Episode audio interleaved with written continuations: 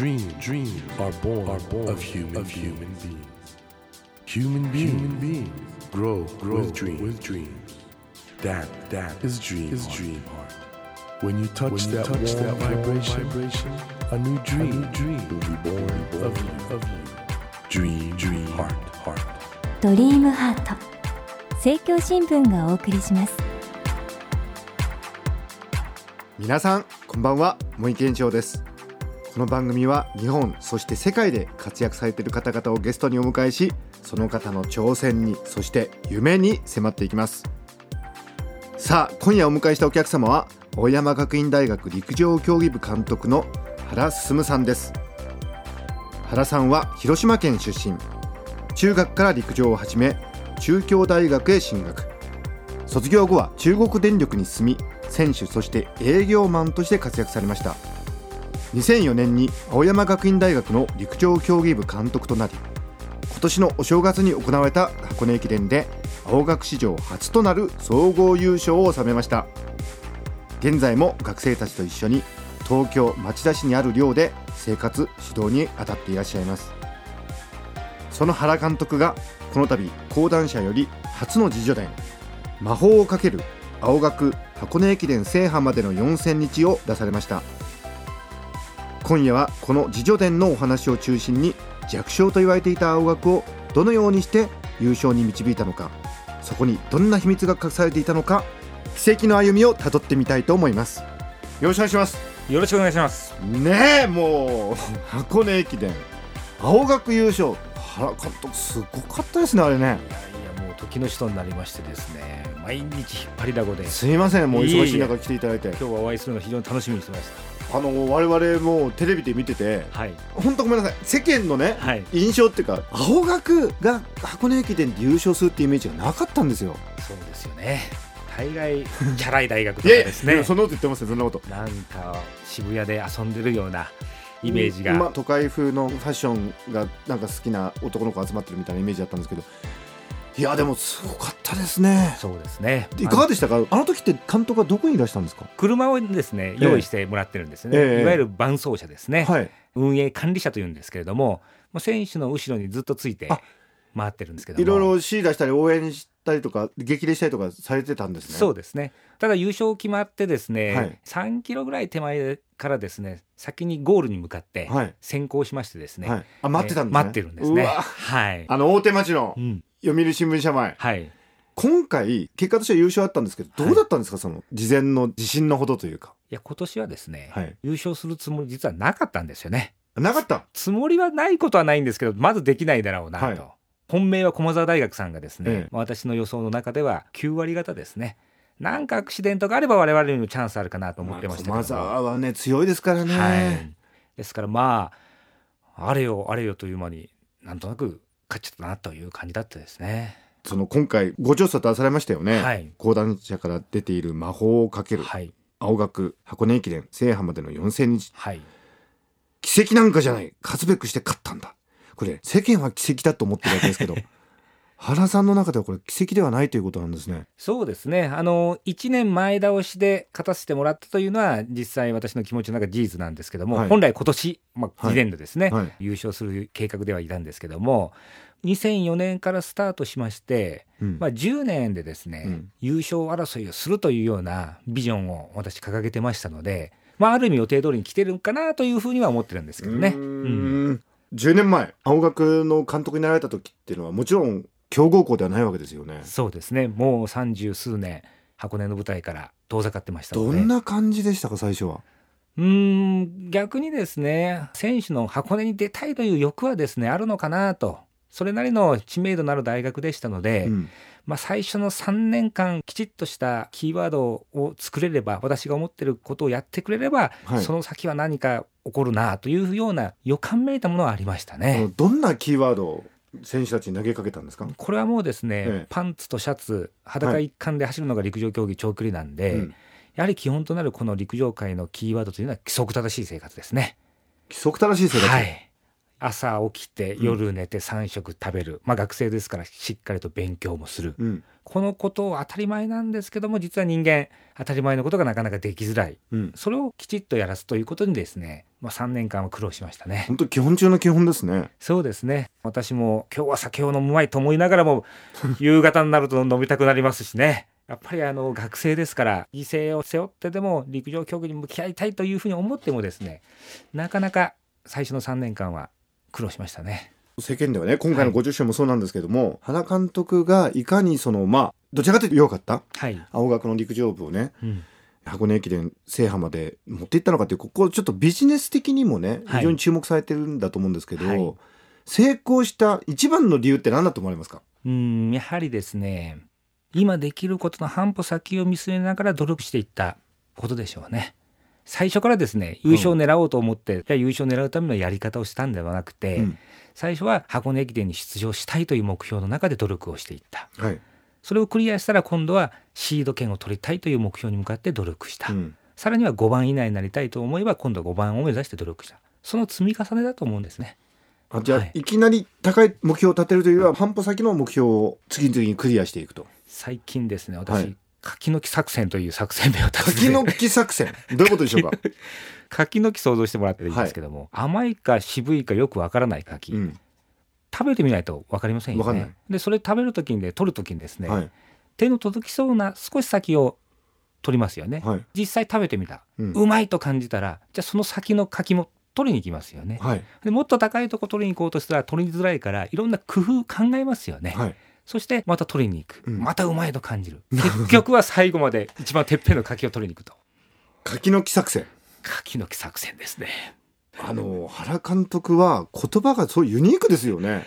やっぱりですねまあ陸上競技辛いことばかりなんですね、うん。練習ではですね、うん。ですからその辛いための辛いいわゆる修行僧のための修行僧ではなくてですね少し言葉のマジックといいますか、はい。言葉遊びをしながらですね部を明るく前向きにやっていってる、まあ、そんな、まあ、手法を使ってるかなというふうに思うんですすね。ごいな。やっぱり今お話があってもやっぱりなんかその言葉の力がやっぱりすごいですね監督ね。青学の学生たちもちょっとこれで乗せられて。やはり青学は基本的には一般学生も、はい。チャラいは最高の褒め言葉という言葉も僕言ったんですけどもっこいい。やっぱりですね基本的には根はみんないいんですね、うん。本当素直にいい子が多いんですね、はい。だけども少し、うん遊び心も入れて少し都会のセンス的なものを感じたいという学生が多いんですね、はいはい。ですから我々陸上部員も一般的に日頃一般学生と触れ合ってますので、はい。少しですね遊び心を入れながら厳しいことをする。厳しいことをする中であんな笑顔のたすき入れができる。だからチャラいは最高の褒め言葉というような言葉も出てくるんですね。かっこいい。だって実際にね実績上げたわけですから、適当にやればこれは単なるチャラいうん。若タレというふうになるんですけども、やっぱりきちっとした規則正しい生活そしてきちっとした練習態度その上に栄光があった時にはですね僕はチャラいは最高の褒め言葉という言葉が自然と出てくるんではないかなと言います思いますね。素敵だな。あの監督ね。はい。魔法をかける青学、箱根駅伝制覇までの4000日も書かれています。ワクワク大作戦。はいこれ改めましてどういう作戦なんでしょうか？あまりですね、はい。深い意味はないんですけれども、実はあの12月の10日の記者会見の時に初めて発表したことなんですけども、はい。もう私自身がですねエントリー日12月の10日前にですね非常にワクワクしてきたチームの状態が非常に良かったんですね、はい。16人のエントリーにあたってもう20人も223人もですね、はい。誰を選ぶかまたオール袋うんどの区間にしていくかというのがですね、まあ、自分自身で毎日ワクワクしてたんで、うん。まずはそういう意味合いとですね、はい。一方で選手たちが優勝優勝という流れの中で、うん。マスコミさんも青学いいぞと、うん。もう優勝狙うんじゃないかというような取材が構成が始まったんですね、うん。少し緊張してきたのでうん。その緊張をほぐすためにですね明日の記者会見ワクワク大作戦でいくぞというようなことをミーティングで言って、はい。まあ学生たち本当に監督明日言うの？っていうような失笑も起こりながらですね、うん。リラックスさせた。うんうん。でさらには駅伝ファンの皆さんにですねワクワクしてもらおうと。我々の走りワクワクしてもらおうというような思いで、まあ、ワクワク大作戦というふうなキャッチコピーを使ったんですけどね。うん。これがね生徒のモチベーションをねはい、どうやって上げるかとか、うん。あの例えばそのいかにプレッシャーにはい。負けないようにするかとか、い、ろんなことを考えた上での言葉だったってことですね。そうですね。テンションを上げる。あるいはうん。固まった気持ちをですね少しほぐしてあげる、はい。まあプラスの要因マイナスのいろんなですね絡めながらこう作った言葉ですかね。箱根駅伝はね選手たちにとっては当然プレッシャーもかかるし緊張もすると思うんですけど、うん。それをね乗り越えて最高のパフォーマンスを出すためにはうん。どうすればいいんですかねこれ。やはりですねこれはもう練習あるのみなんですね。ある意味ですね、うん。やはり練習やってきたことがたまたま箱根駅伝で戦うということだけなので、まあ、日頃からしっかりと練習する、まあさらには小さな大会箱根駅伝だけではありませんので、1年間いろんな小さな大会大中小とありますので、うんそこら辺りの大会できちっと自分の目標を設定してですね、うん。その目標と誤差なく戦うことができているかどうかを確認していって、まあ、それが結果最終的な1月2日3日の大きな大会で誤差なく走りきれる。だからうん日頃の訓練だと思うんですよね、うん。ですから私は本当に目標管理ということをチームの核として置いてるんですけれども、まあ、それぞれがそれぞれの立場で自分の今の立ち位置をしっかり分かるような目標設定をしてそれをクリアしていってそれを何度も何度も誤差なくやっていけば、まあ、たまたま箱根駅伝が大きな大会で、まあ、そこで誤差なく走りきれるというような流れだと思うんですけどね。青山学院大学は、はい、表参道のあそこにあるじゃないですか、はい。練習ってどこでされるんですか、はい、合宿所はですね町田にあるんですけども。あ町田にあるんだ、で青山学院は本学が表参道、はい。そして相模原にもですね相模原キャンパスというのがあるんですね。はいでそちらの方にグラウンドがありまして、ええ。まあちょうど町田寮からそのキャンパスまでが約5キロなんですけれども、はい。まあ、選手は日頃は走っていってですね。えグラウンドまで走るんですか？グラウンドまで走って5キロ？5キロ。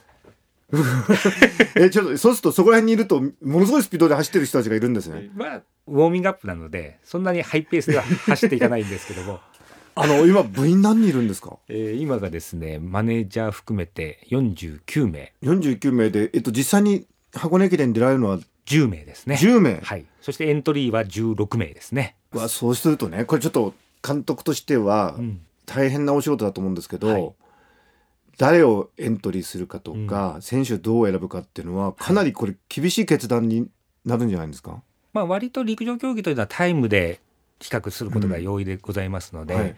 まあ、その点は割と平等感はあるんですけれども、はい。最後のさじ加減はですねやはりその日頃私の妻と一緒に合宿所で生活してますので、うん。まあほんの少しの体の異変ですね。それをどうキャッチしていくかがポイントになろうかと思うんですね。まあ、走ることだけではなくですね。じゃあもう寝食ともにされてるもうセブンイレブン状態ですね。24時間営業ですね本当ね。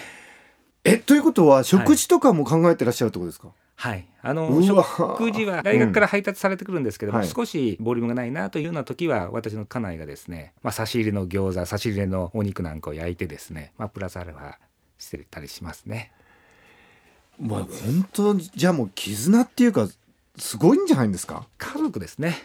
ですよね、えー家族ですえね。卒業していく時とかどんな感じなんですか？うんそうですねやっぱりいればですね鬱陶しいんですけども、うんいなくなると寂しいですよね。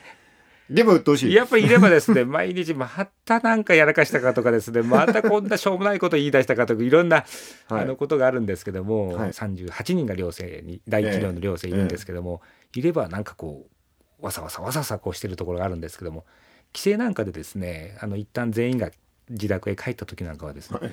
シーンとしてますんで、はい。非常になんか寂しさも覚えますよね。今回ね青学が、まあ、優勝したと。はい、これで世間の注目が高まってしまったんで、はい。当然来年はね2連覇期待されてしまうわけじゃないですか。はい。これ違った戦いになっちゃうかと思うんですけどもそのあたりってのはどうなんですか、いや私はですねあくまでもこれ学生スポーツですので、うん。だからその過程をですねプロセスをどう考えさせるかというところにまあ重点を置いてるんですね。はい。ですから結果として2連覇3連覇あるいはあちょっと待ってください。3連覇、え今おっしゃいましたよね。3連覇と。ーまず2がないと3はないんですけども。3連覇一応されるということも視野に入ってるってことですか？いや最近はですねもっと上のですね、はい。前人未到の6連覇目指すぞというようなことも言ってたりするんですけれども。これもワクワク大作戦ですか？まずは2連覇ですね。うん。ただそのその2連覇が先にあるのではなくてですね、はい。今年のテーマ私は学生に対してですねはい。男気っていう、まあ、カープの黒じゃないですけども、はい。男気というテーマを学生たちに投げかけましてですね、責任感を持ってやるとかですね、やっぱ後輩の面倒を見るとかですね、約束を守るとか、いろんなキーワードがあろうかと思うんですけども、もうそれを一つ一つ考えてくれてできることを実践してくれたらですね、まあ結果として記録は出てくると思うんですよね。なので基本をちゃんとやってということなんですね。ですね。うんということでこの講談社が出ています。魔法かける、はい。青学箱根駅伝制覇までの4000日。これもぜひねちょっと読んで、まあ、感動していただいてはい。どうやって目的目標を達成するかっていう、そこの、まあ、ビジネス書としてもこれね読めますし、そうなんですよね。ね、私自身がですね、はい。順風満帆に右肩上がりでここまで来た男ではございません。まあ、うん。いろんな方からですね、この本読んで原君ってジェットコースターみたいな人だねとかですね。もういろんな好評をいただいてるんですけども。そのあたりはねちょっと実は来週にとってあるんですけど、はい。とりあえずこの「魔法をかける」ちょはい。っと読んでいただいてね、もしよかったら皆さん来週までにこの本を読んでいただくと次週の話の予習になるんじゃないかなと。そうですね。はい。えーということで今週は本当にもう素晴らしいお話いろいろ伺いましたけども来週もまた原進監督にお話を伺います。よろしくお願いします。よろしくお願いします。ありがとうございました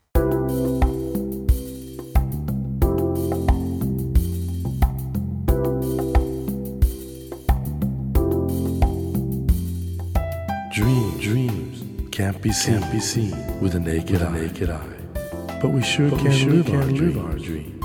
Dream, heart, dream heart is in you, is in you, and it will make, it will make a brand, a brand new, new you, you. Dream, dream heart.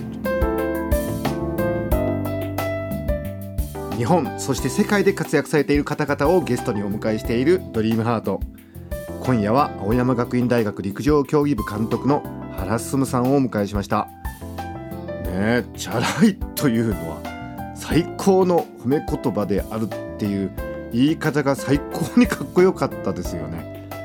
いやだってやることをやってたらチャラいってむしろ勲章だからね本当に何ていうのかな青山学院大学という大学のイメージが世間でねさらに良くなったと思うんですね。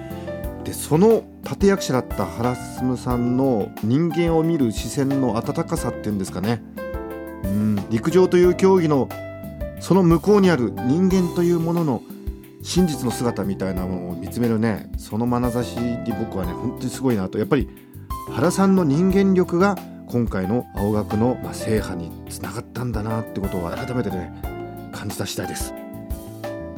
さてドリームハートのホームページでは毎週3名の方に1000円分の図書カードをプレゼントしています。番組へのご意見などメッセージをお書き添えの上ドリームハートのホームページよりご応募ください。お待ちしています。